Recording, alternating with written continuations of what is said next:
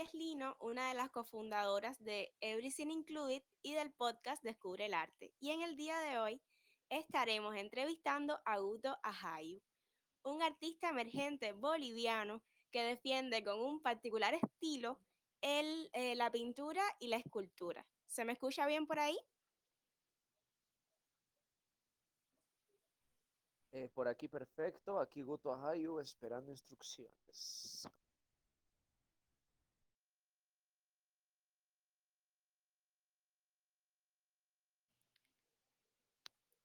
No. Entonces vamos a comenzar con las preguntas.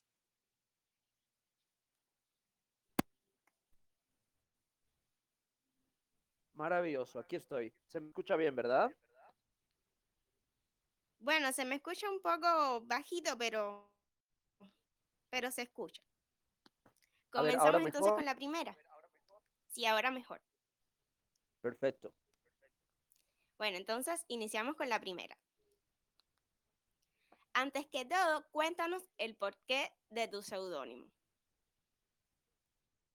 Bueno, primero, muchísimas gracias por este espacio, por poder compartir lo que hago, quién soy, y felicidades a ustedes por toda la labor de comunicación y cultura que hacen.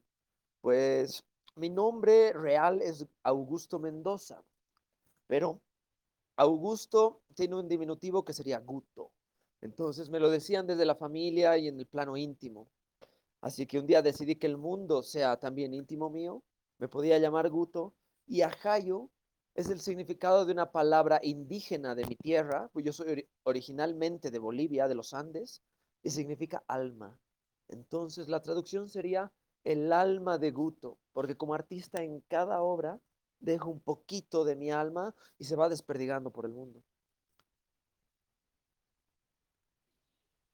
Oh, entonces no solo es un nombre atractivo, sino que está cargado de significado. Qué, qué bien. Entonces cuéntanos cómo nació esa pasión por el arte. Pues la pasión por el arte nace, eh, viene conmigo desde el primer momento, es, es, es como una virtud que se me ha dado. Entonces, ya con la práctica y con mucho apoyo familiar, pues decidí, sabía que me iba a dedicar profesionalmente a esto.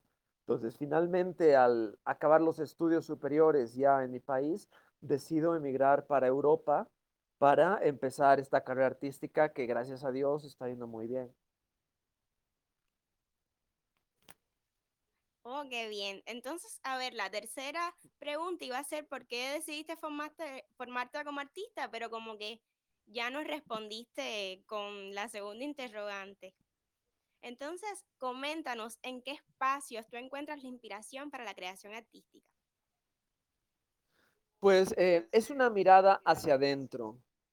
O sea, yo el arte lo, lo tengo ya en mi, en mi alma, es algo que no puedo parar y mis inspiraciones son la fascinación por las culturas antiguas y también el arte urbano. Entonces he combinado ese pasado y ese presente para, para dar una propuesta irónica, colorida, muy intensa para una propuesta del futuro. Bueno, como bien tú comentabas ahora mismo, en tu obra están conviviendo esas, eh, esas simbologías de las culturas antiguas con un arte tan actual como el arte pop y el urbano. Cuéntanos un poco cómo tú llegaste a mm, decidirte por qué ese iba a ser el discursar artístico que iba a estar presente en tu obra. Básicamente ha sido una combinación de mi experiencia personal y mi, y mi crianza cultural, porque vengo de un país en el que estamos muy comprometidos con las culturas antiguas de las antiguas Américas, y eso me ha fascinado siempre, el pasado. Entonces, pero no podía eh, dejar de lado toda esa rebeldía que yo tengo eh, en los tiempos que era grafitero, pintaba muros de la ciudad, etcétera. Entonces, ha sido la combinación perfecta y me representa totalmente este tipo de arte. Me parece realmente muy, muy peculiar y, y magnífico. Entonces, em, coméntanos cómo surgen tus nuevos proyectos y cómo es ese proceso creativo que hay detrás de su realización.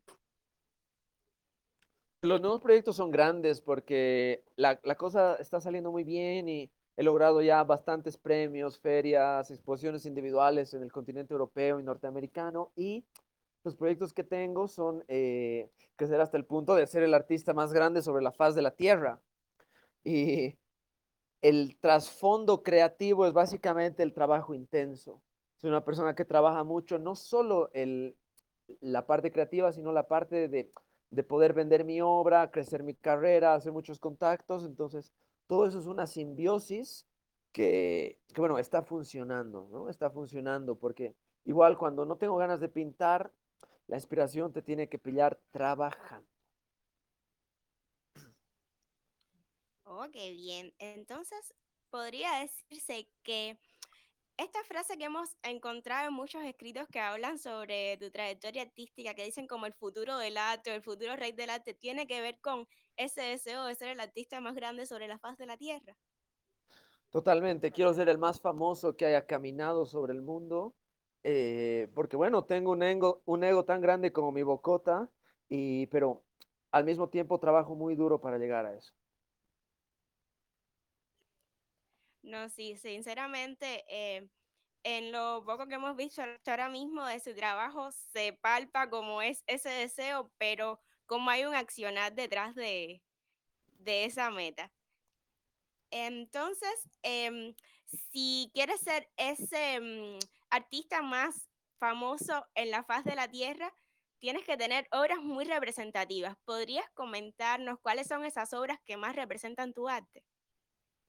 Pues eh, es bastante famosa la primera obra que he realizado, que es una escultura monumental que se encuentra en Bolivia, en los jardines principales de la Universidad Estatal de Bellas Artes. Entonces, esta es una pieza llamada en sí misma la obra maestra y es una escultura de una tonelada que mide cuatro metros, eh, hecha en concreto y que representa toda la simbología mía, ¿no es cierto? La de culturas antiguas con arte urbano. Yo creo que esa hasta ahora sería la obra más representativa que tengo en mi carrera. Oh, entonces la obra maestra terminó siendo la obra maestra. Sí, sí, eh, es- estoy muy contento también porque de hecho ahora mismo, aunque yo radico en Europa, estoy unas semanas en mi país, en Bolivia, dando una serie de conferencias eh, en, los ministerios de cultura, en las gobernaciones, sobre, eh, para los jóvenes artistas sobre el mercado del arte y cómo vivir del arte. No, sí, muchas felicidades por eso. Recientemente, bueno, hace unos dos días estábamos viendo en su perfil de Facebook cómo la Gobernación de La Paz reconoció su trabajo artístico en Europa y nos puso muy contentos. Cuéntenos cómo se siente al respecto. Pues eh, la verdad estoy muy contento porque y- llegar después de cinco años a mi patria y poder recibir una condecoración gubernamental, también otra que recibí municipal, de la alcaldía, de un, de un ministerio y varias universidades, hacen que, bueno, me dan más gasolina para seguir luchando por este gran plan. Estamos muy contentos por usted. Entonces, vamos a cambiar un poco y vamos a remontarnos a esos momentos en los que estabas en tu formación artística. Según tengo entendido, cursaste licenciatura en Bellas Artes en la especialidad de escultura. Cuéntanos qué fue lo que te llevó a decantarnos por esta especialidad, a decantarte, mejor dicho, por esta especialidad.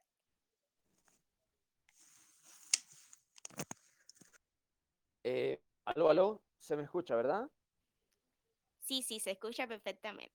Perfecto, pues eh, me decanté por la escultura porque era algo totalmente concreto, era, era como jugar a ser un pequeño dios, porque aunque la pintura es hermosa, es plana. Y poder crear algo de tres dimensiones que, que tiene una, que tiene una forma que puede ser humana, animal, estás creando cuerpos sólidos, me ha fascinado siempre, me ha fascinado siempre. Entonces, por eso que me he decantado. Y aunque ahora hago más pintura que todo, de cuando en cuando sí que me doy un gusto y hago una escultura, una escultura sólida que me llena de mucha satisfacción.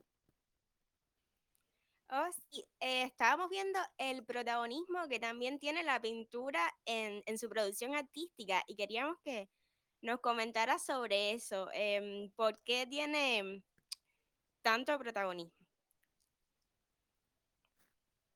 A ver, el, el protagonismo ha sido porque tengo una creatividad que es muy veloz, trabajo muy rápido y una de las maneras de poder, eh, de poder hacer realidad todos mis conceptos, mis ideas y mi creatividad es la pintura. Entonces, como, como son obras que pueden salir en días, en horas, realmente ahorita es mi, es mi técnica favorita, ya que soy una persona bastante impaciente, ¿no es cierto? Pues qué interesante. Y a ver, dentro de mm, la, escultura o la pintura, ¿con qué formatos, materiales y temáticas prefiere trabajar? Pues las temáticas siempre es una ironía de las culturas antiguas con arte urbano y colores muy, muy, muy chillones. Y la verdad que yo mezclo multitud de materiales como son el acrílico, el esmalte, eh, el spray, obviamente, spray de paredes, eh, mezclo rotuladores o marcadores, mezclo correctores, entonces es una multitud de técnicas mixtas que pueden englobar hasta 10 materiales. Trabajo mucho sobre maderas encontradas que encuentro en la calle porque me parece alquimia que la gente tire madera a la calle y luego yo lo vuelvo una obra de arte. También cuando tengo que hacer exposiciones en el extranjero, pues llevo muchos lienzos que son más livianos, claro. Sí, realmente es muy interesante y va muy a con la cultura de reciclaje que hay ahora mismo. Es muy bonito ese trabajo con, y darle un nuevo significado y un nuevo contexto a, a esos objetos que ya habían pasado, como decir a la muerte. Em, Varias son las ferias y exposiciones que han acogido tu trabajo. Cuéntanos cuál o cuáles han sido esos eventos con una mayor repercusión para tu carrera artística.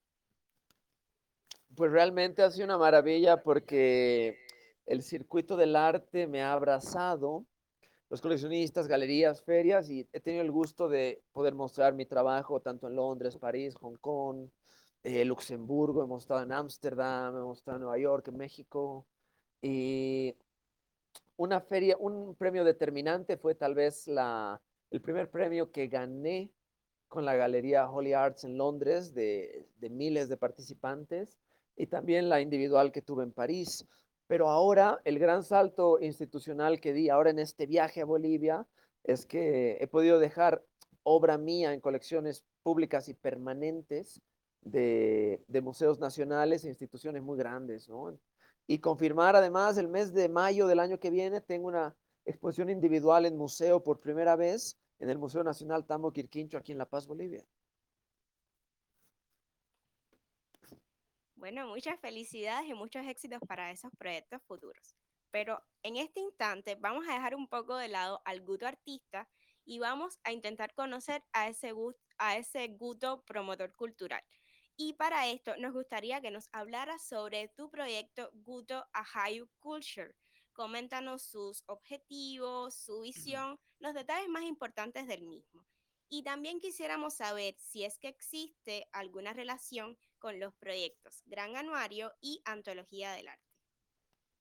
Maravilloso, qué bien que lo mencionas, porque aparte de la carrera artística, he podido crear hace dos años el sello cultural y editorial Guto Ahayu Culture, aquí, bueno, allí en Madrid, España, que básicamente es un sello que muestra el arte de diferentes artistas de todo el mundo, de los cuatro continentes, para introducirlos de una manera eh, de lujo en el mercado español. Se presentan en el Círculo de Bellas Artes los libros físicos y van eh, a la Biblioteca Nacional de España. La, la misión y visión de esto es que con más tecnología y con más realidad aumentada, los libros los libros de alta calidad se, se vuelven el nuevo fetiche, se vuelven el nuevo lujo. Entonces, estos proyectos se enfocan en recuperar ese, esa mística que siempre han tenido los libros y la alta calidad que pueden tener uno, uno bien hecho. Entonces, varios de nuestros proyectos incluyen, claro, el, el, que se llama el Gran Anuario Internacional de Arte, las antologías de artistas, que ya vamos por la quinta, estamos muy orgullosos. Y además se podido crear la Galería de Arte Capital Culture House, que participamos tanto en ferias como exposiciones físicas a lo largo de Europa y también exposiciones virtuales. Ay, pues muy interesante, muy, muy ambiciosos ambos proyectos. Y entonces, ya que tienes tantos planes eh, en el camino, cuéntanos cuál es el mayor reto que tienes ahora como artista y como promotor. Pues el mayor reto que tengo es eh, poder darle no solamente abundancia a mi carrera y a los proyectos, sino a la carrera de todos los artistas que trabajan con nosotros. Queremos propiciar oportunidades. Queremos que artistas de otras partes del mundo pues tengan la oportunidad de mostrar, crear proyectos y, y encontrar compradores. Al final del día queremos que los artistas vendan más con nosotros, lo que nos va a llevar tanto a los artistas como a nosotros a ser entidades de las más relevantes del planeta en pocos años. Bueno, tu trayectoria cada vez es más sólida y tu trabajo ha trascendido fronteras, siendo visibles en diversos países y además ayudas a que otros artistas tengan visibilidad. ¿Cómo te sientes al ver todo este éxito que estás logrando y en tan poco tiempo y cuáles son tus expectativas y proyectos para el futuro?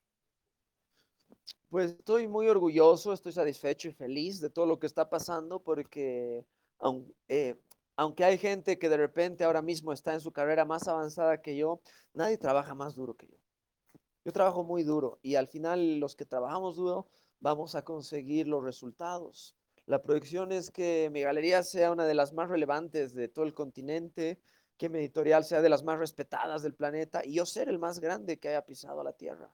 Esos son los planes, y, porque no son sueños, son planes. Y cuando un sueño se convierte en un plan, es factible y se vuelve viable con el tiempo. A ver, para nadie es secreto que en estos últimos dos años el mundo ha estado viviendo una situación bastante compleja. Eh, cuéntanos cómo ha incidido en tu carrera artística y hasta en tu discurso artístico em, esta nueva situación de COVID. Pues eh, aunque es cierto que ha habido mucha gente que la ha pasado mal y de verdad es una pena, todas las desgracias que han pasado estos dos años, personalmente ha sido lo mejor que podría haberme ocurrido porque como yo me especializo también en la venta online, las redes sociales, el llamar la atención, el marketing, eh, como, o sea, ha sido mejor que nunca, ya que, ya que la, la, competencia física ha desaparecido y la gente del mundo que ya no podía gastar en otras cosas, pues compraba en línea, ya sea arte o ya sea ropa. Entonces son dos industrias que les ha ido muy, muy bien y yo me incluyo entre los afortunados. Qué bien que esta situación ha traído ventajas y, y no problemas para su desempeño. Entonces ya vamos casi que cerrando la entrevista con esta pregunta, que sería, ¿qué consejo le darías a un joven que quisiera comenzar en el mundo de las artes visuales? Pues lo único que puedo decir es que los sueños se hacen realidad con trabajo, con mucha disciplina, con, eh, con, las, con las metas bien trazadas. O sea, si uno quiere estar en otro lugar, salir de su zona de confort, poder viajar, eh, créame que no importa el lugar en el planeta en que uno está, si un sueño se vuelve en un plan, se ven los requisitos y se empiezan a, y se empieza a hacer una estrategia, todo, todo, todo es posible. Muchísimas gracias, Guta Hayu, por responder a las, a las interrogantes de Everything Included, a las 16 previstas y hasta las que surgieron por el camino. Pero ahora vamos a hacer una pequeña dinámica donde te voy a dar a elegir entre dos opciones y de manera rápida debes elegir uno. Pero esta dinámica es rapidita, rapidita. Así que oyentes, los exhorto a que vayan dejando sus preguntas en el chat de Everything Included. Rapidito, rapidito que Udo estará respondiéndolas en cuanto terminemos con esta dinámica. Entonces, listo, comenzamos. Perfecto, dispara. ¿Salado o dulce? Salado. ¿Poesía o narrativa? Negocio. Eso es trampa. bueno. bueno, poesía, poesía. Poesía, ya. ¿Otoño o invierno? Invierno, 100%. Soy hombre de frío. Oh, perfecto. ¿Bailar o cantar? Ay, declamar. Soy hombre de oratoria. Estás haciendo trampas por ahí. Sí, echa la, le echa la trampa, ¿sí o no? Oh, bueno. Hay una difícil. ¿Lagartijas o ranas? Dragones. ¿Pizzas o espaguetis? Pizza, 100%. Con esta no se puede hacer trampa. ¿Arte pop o arte urbano? Arte urbano. Ya, perfecto. Entonces cerramos y vamos a ver qué preguntas nos dejaron para irlas leyendo y que usted nos dé respuesta. Perfecto, perfecto. Aquí estoy. Si quieres ir comentándole algo a la audiencia en lo que vamos buscando las preguntas, siéntete libre. En un segundo Excelente. comenzamos a leerlas. Pues puedo, puedo comentar que el mensaje de que todo es posible eh, funciona y es verdad porque yo soy una persona que ha empezado de cero, sin contactos, sin dinero, sin idea cómo vivir del arte en un continente que no conocía. Y a fuerza de disciplina, trabajo, eh, valentía y ética, eh, estoy logrando cosas, estoy logrando cosas importantes, entonces estoy orgulloso de eso y realmente siempre lo digo, es que todo, todo, todo es posible. Las conferencias que he estado dando alrededor de mi país estas últimas tres semanas eh, es para enseñar a los artistas de que se, eh, se acaben las excusas. Cualquier excusa puede ser destruida con acción. Eso es muy importante. Pues me parece eh, muy fructífero este comentario, así que escuchen muchachos que están incursionando en el mundo del arte. No rendirse y todo sueño es posible, lo que hay que trabajar mucho, ¿no es así? Exacto, exacto. El trabajo, el trabajo, el trabajo y bueno, te- son, a ver, tenemos las redes sociales, entonces es un mundo bastante plano donde podemos acceder a mucha gente. Entonces, en este mundo ruidoso, hay que pararse en una esquina y gritar, ¡Hey! ¡Hey! Aquí estoy. Esto es lo que yo hago. Entonces, poco a poco vamos a encontrar nuestro mercado, nuestras, nuestros contactos y la gente que le interesa lo que hacemos, sea lo que sea que hagamos, no solo artes. Podemos hablar de música, podemos hablar de teatro, etcétera. Es cuestión de que la gente sepa. Si no te conozco, no puedo comprarte. Si un árbol cae y nadie lo ve y lo o lo ha escuchado, eso no ha sucedido.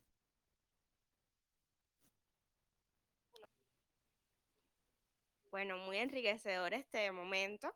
Y ahora sí, vamos a empezar con las interrogantes que han sido unas cuantas. Perfecto. Comenzamos con una pregunta de Barrel, que dice así, ¿cómo crees que influye el mercado del arte en el propio arte? ¿Crees que es beneficioso? Y en caso de que sí, ¿por qué?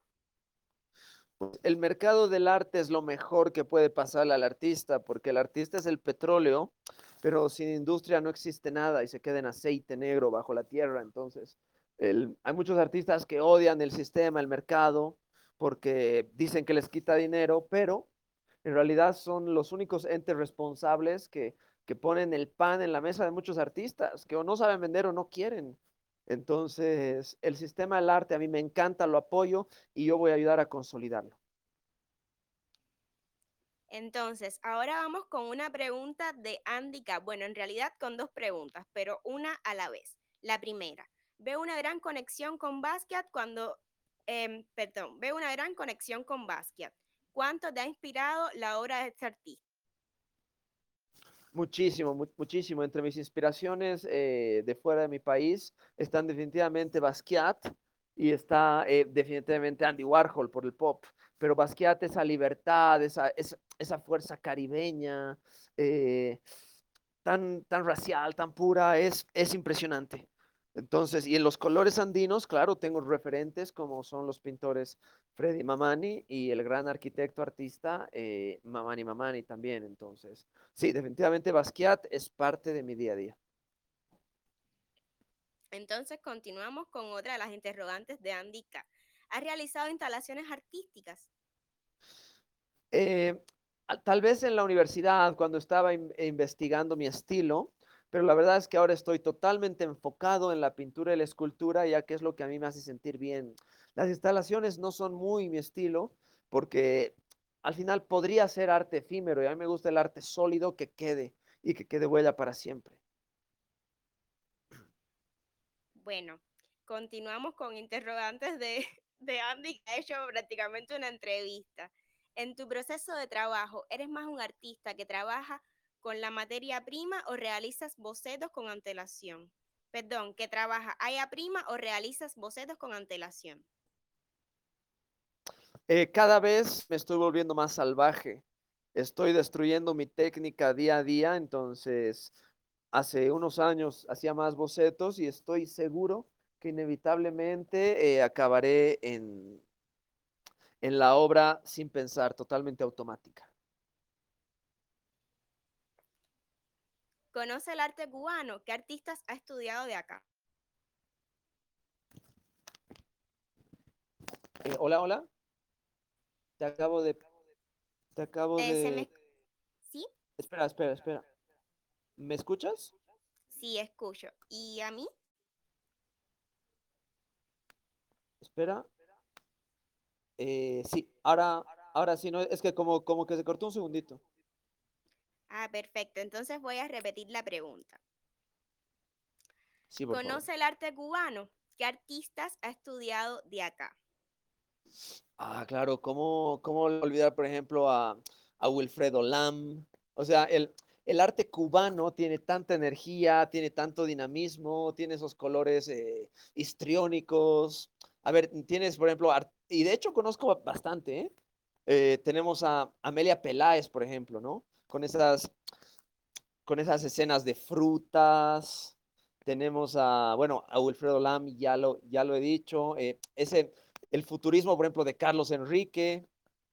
Carlos Enrique con eh, sin H, entonces Wilfredo ya ni qué hablar, el cubismo me encanta y bueno, otros que me, que me gustan que son más, eh, más totémicos como Cundo Bermúdez, por ejemplo. Cundo Bermúdez, hay, un pintor que, se llama Choco también, entonces toda esta, esta investigación de la, de la cultura negra cubana, de los, eh, del folclore, de los colores, definitivamente me, me encanta. Entonces, en algún momento me encantaría poder estar en Cuba para, para ver obra de los maestros, para ver a los artistas jóvenes. Y bueno, también tengo que decir que, claro, en todo Norteamérica y Europa tenemos mucha, mucha obra también de los maestros cubanos. Sí, siempre es una alegría saber que el arte cubano es eh, conocido y apreciado fuera de nuestras fronteras. Entonces, ahora vamos a una pregunta, a otra pregunta de Barrel. ¿Crees que el arte se está desarrollando en algún sentido? ¿Cuál y por qué? El arte se está haciendo democrático, porque a- aunque los intermediarios no van a desaparecer nunca, porque siempre hay artistas que, bueno, que no les interesa vender ellos mismos su obra, es verdad que la gente que le guste vender y que tenga responsabilidad sobre su, su marca de artista, sobre su negocio artístico, eh, puede realmente ganar mucho más dinero y llegar a muchos lugares con las redes sociales y el Internet. Así que se está desarrollando hacia la democracia artística. Otra pregunta de Barrel, una bien complicada y que abre debates. ¿Qué es Ahí el arte para ti? ¿Crees que el arte debería tener una definición clara? El arte, el arte para mí es sentimiento, nada más. O sea, es, es, es estar frente al lienzo y perderme. Perderme en un terreno sagrado que nadie entiende, solo yo. Pero no confundamos el arte con el sistema del arte, por favor.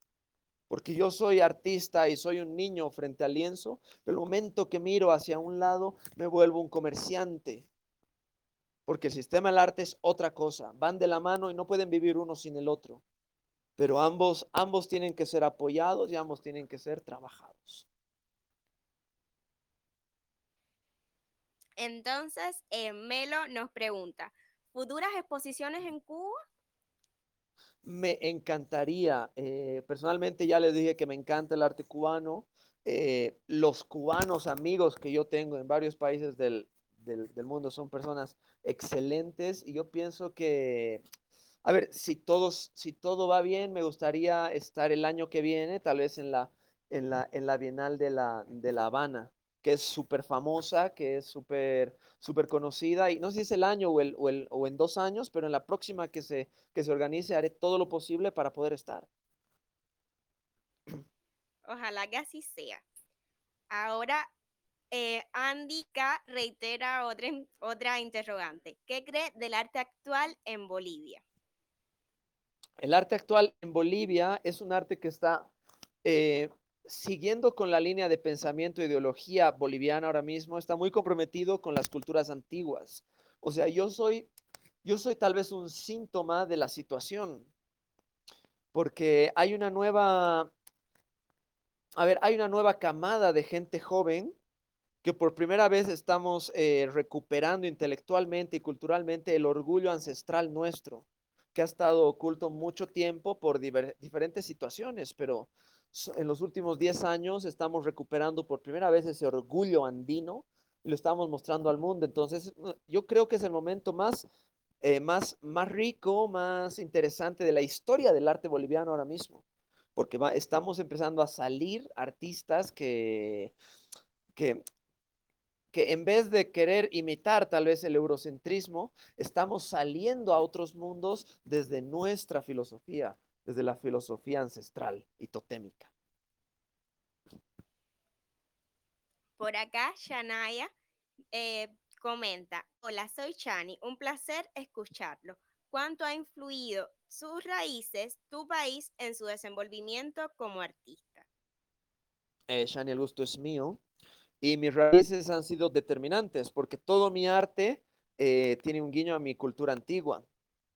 Bien es cierto que, bueno, al, al vivir en otro continente, la mentalidad se empieza a internacionalizar y ahora estoy también en investigaciones de otras culturas antiguas de otros continentes, pero para llegar a la grata sorpresa que al inicio de todo, todos éramos parecidos en filosofía, en simbología, en formas de vida. Entonces, yo, yo diría que mis raíces como ciudadano andino y como persona del mundo son fundamentales hasta el día que yo muera.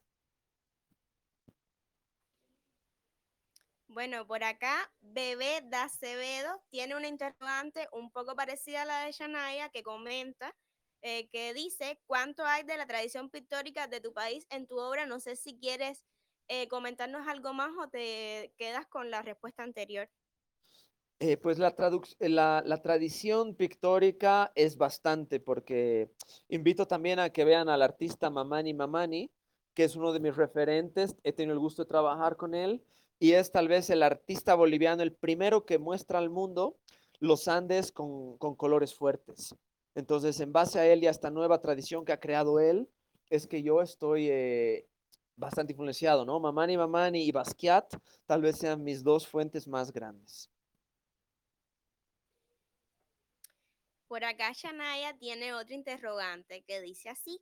¿Cree que el arte en la actualidad se mueve por lo convencional, sobre todo para satisfacer lo material, o sigue existiendo arte puro, pero es poco reconocido? Esta es una pregunta que, con la que choco, un comentario con el que choco demasiado en las, en las conferencias, porque yo pienso que si el artista, estoy seguro que si el artista es feliz con lo que hace, es feliz con lo que hace, ya es arte puro y no tiene nada de malo el luego ver el área comercial. Porque si tú estás feliz, los clientes también van a ver tu felicidad y van a adquirir ese cuadro. Entonces, yo diría que hay que se puede muy bien convivir ambas partes, tanto lo comercial como el arte puro, en la misma persona, como lo hago yo. Yo soy feliz, no pinto para nadie, pero luego soy un hombre de, negocios y trato de que esta, este producto de mi felicidad pues me reporte dinero, que el dinero es lindo. Entonces, hay mercado para todos, ya sea que hagan paisaje, ya sea que sean abstractos o surrealistas, solo hay que encontrarlo.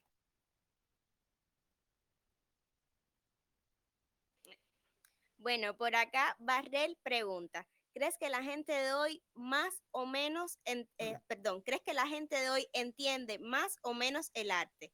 ¿Crees que la gente entiende tu arte? Eh, para mí es bastante que lo sientan, porque entenderlo es algo que para algunos es aburrido, para otros quieren hablar con un crítico, pero para mí es suficiente que mi arte se sienta. Y yo creo que la gente ahora está más educada que nunca, pues por los medios de comunicación y las redes sociales. Estamos en el mejor momento, en el momento más plano y democrático en el mundo del arte, al menos. Bueno, por acá Ana Carla Pérez eh, deja dos interrogantes, pero creo que sería bueno leer las corridas porque van muy relacionadas. Y dice así, considera su obra el producto final o todo el proceso y dinamismo que se encuentra en el proceso de creación. De ser este proceso de creación parte importante de su obra, ¿cómo podría comercializarlo más allá de la venta de un objeto artístico? A ver, es que para mí, eh, para mí hay algo místico en la venta del arte. Te explico. Para, mí realmente el, el, proceso acaba cuando esa obra está colgada y ha sido pagada con dinero. ¿Por qué? Porque el, el dinero al final del día es solo papel, pero vamos detrás del dinero. ¿Qué es el dinero? El dinero es gente que lo consigue con esfuerzo, con tiempo, con trabajo. Entonces, eh, hay, hay, un esfuerzo en el dinero muy grande en las personas que cuando lo pueden intercambiar por tu trabajo, por tu creatividad, por tu arte, para mí es casi alquimia. ¿No? Porque te están intercambiando esfuerzo por hacer lo que a ti te hace feliz. Entonces, esa ceremonia espiritual que tiene el dinero es lo que a mí me llena. O sea, para mí el proceso está solo completo cuando esa obra ha sido vendida. Esa es mi respuesta. Shinobi por aquí eh, comenta, Budo, buenísimo lo que haces, fan desde hoy. Una pregunta sencilla. Si pudieses escoger con qué música, canción o género musical acompañar un spot, sketch o presentación, de tus obras, ¿cuál sería tu elección?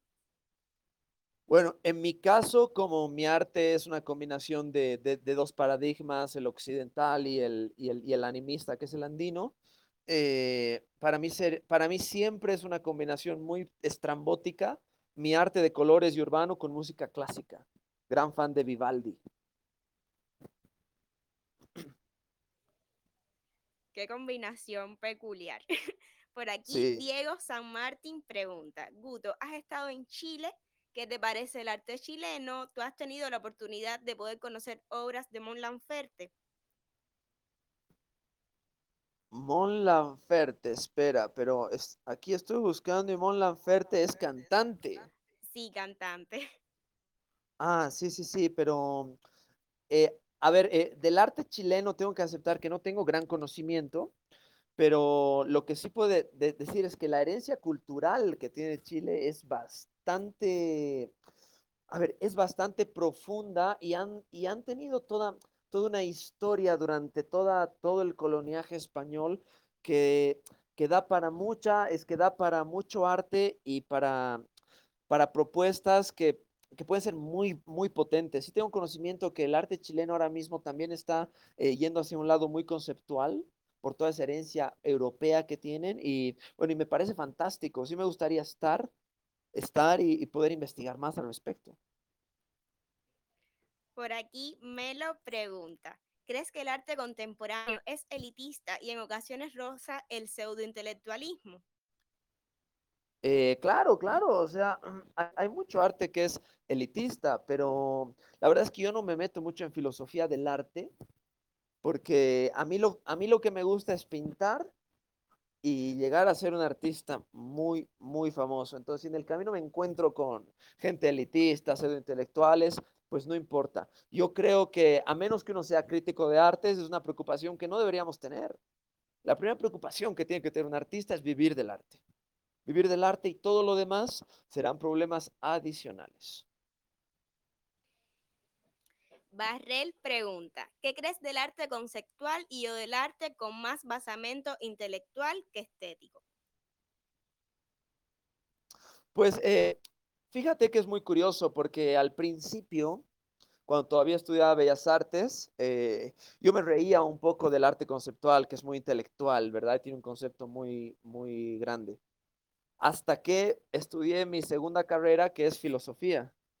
Y cuando estudié filosofía y estética, cuando entré a esa carrera que se plantea dudas, que no tienen respuesta y analiza la, no solo la etimología, sino la, el origen mismo de los conceptos, empecé a entender el arte conceptual y desde entonces lo respeto mucho. Yo no lo practico y no lo compraría.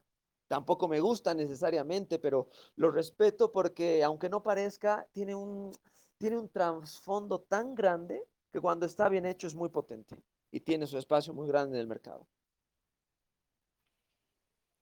Por acá una interrogante de Ana Carla Pérez. ¿Crees real la posibilidad de la apropiación cultural o cree que es una ventaja la proliferación y aceptación de una cultura específica sin que ésta pierda su origen y pueda abrirse a la internacionalidad? Eh, yo creo que ahora todos estamos mezclados, como decía, es plano, es democrático el Internet, entonces la apropiación cultural a mí me encanta. A mí me encanta, o sea, uno puede respetar sus orígenes, pero al mismo tiempo eh, compartirlos, cambiarlos, ironizarlos y hacer lo mismo con otras culturas.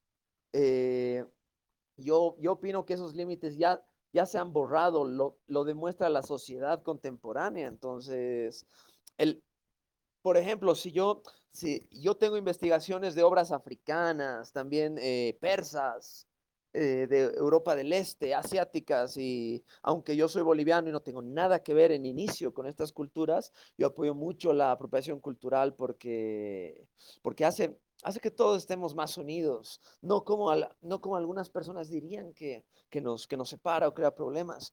Yo creo que entre más democrática sea la cultura, es más rica. Jesús Alberto pregunta, bueno, ha sido muy comentado esto hace un tiempo, pero me gustaría saber su pensamiento al respecto. ¿Qué cree de la banana en la pared mostrada en Art Basel por el artista Mauricio Catelán? Pues Mauricio Catelán es un genio, es un puto genio. ¿Por qué? Porque esa, es, ese hombre, para, para los que conocen algo de su carrera, no es la primera vez que hace una obra polémica o muy conceptual o que rompe esquemas. Es que esa banana vendida en 100 mil dólares por la Galería Perrotin francesa eh, es el sumum, es lo que se llama un unicornio en el arte, que cada año hay uno o dos en el mundo del arte. Entonces, eh, esa, esa persona tiene tanta lectura de la situación contemporánea que lo ha logrado con una banana. Entonces, eh, a mí me parece que la gente que lo critica y lo defiende, esta es nada más que gente envidiosa, que ya quisiera estar en ese lugar, que quisiera haber tenido esa idea tan simple y tan genial, y además con todo el esquema y el marketing que, que, ha logrado, por Dios.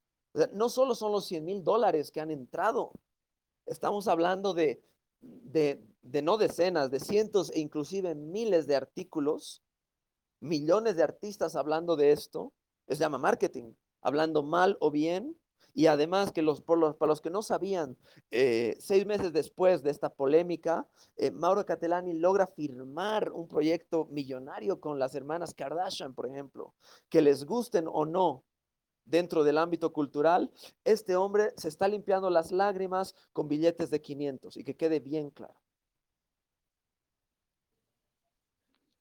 Bueno, por acá Chanaya eh, Pregunta, hablaste del surrealismo. Ya que ambos trabajamos por esa línea, ¿te parece que las personas entiendan y disfruten el surrealismo?